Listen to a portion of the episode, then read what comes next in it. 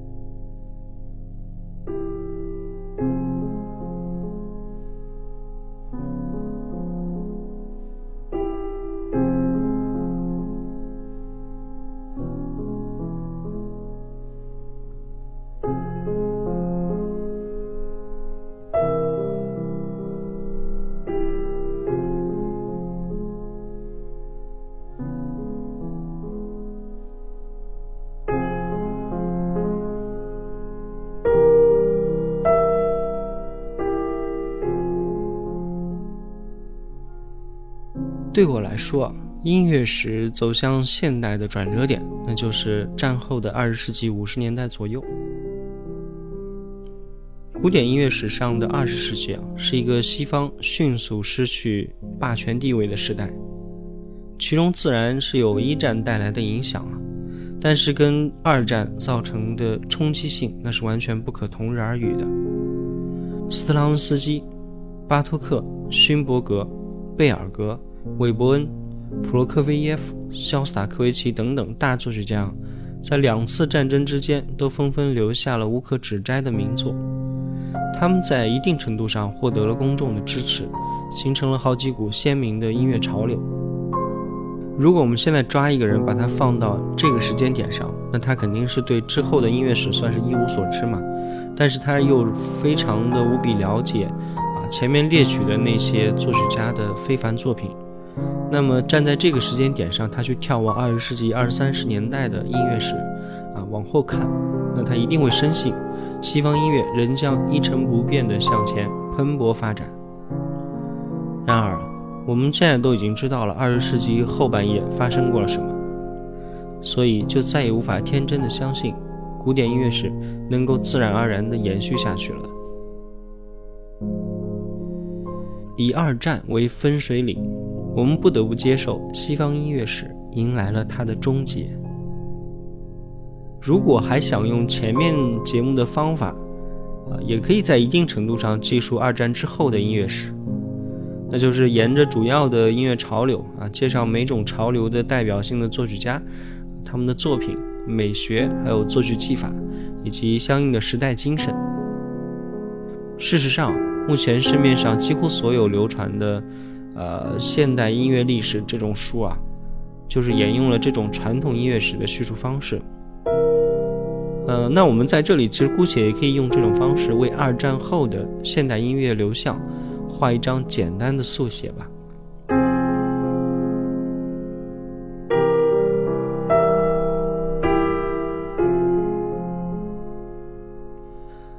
二十世纪四十年代末到整个五十年代，是皮埃尔·布列兹、施托克豪森、路易吉·诺诺等等前卫音乐斗士的时代。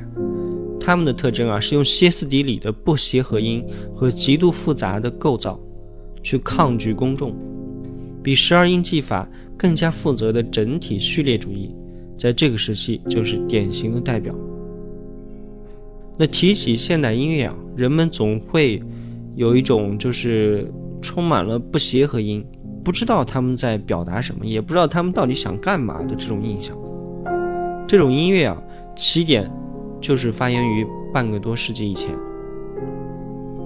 美国的约翰·凯奇是勋伯格的学生，他最著名的那首《四分三十三秒》，一九五二年发表的，是一场将一切都交给偶然，开始彻底颠覆作曲家、作品、乐音等等以上所有概念的一场音乐实验。约翰·凯奇的这种尝试啊。恰好是给当时过于严谨的追求音乐起止点的构成、陷入知性主义的欧洲前卫音乐家带来了非常强烈的冲击。于是之后啊，就诞生了一种控制下的偶然音乐。这种偶然音乐跟约翰·凯奇还不一样。约翰·凯奇呢是将一切都交付于偶然，完全的偶然，彻底的偶然；而控制下的偶然音乐呢，则是，呃，在控制下导入一些偶然的因素。还有像呃音促技法，这个是克里斯托弗潘德列斯基非常擅长的领域了。再就是拼贴手法的这种作曲尝试，其中是以贝里奥于1969年发表的交响曲最为著名。然而进入到70年代之后啊，曾经的我们上面提到的这些音乐斗士们，都不约而同地表现出了一种疲态。怎么说呢？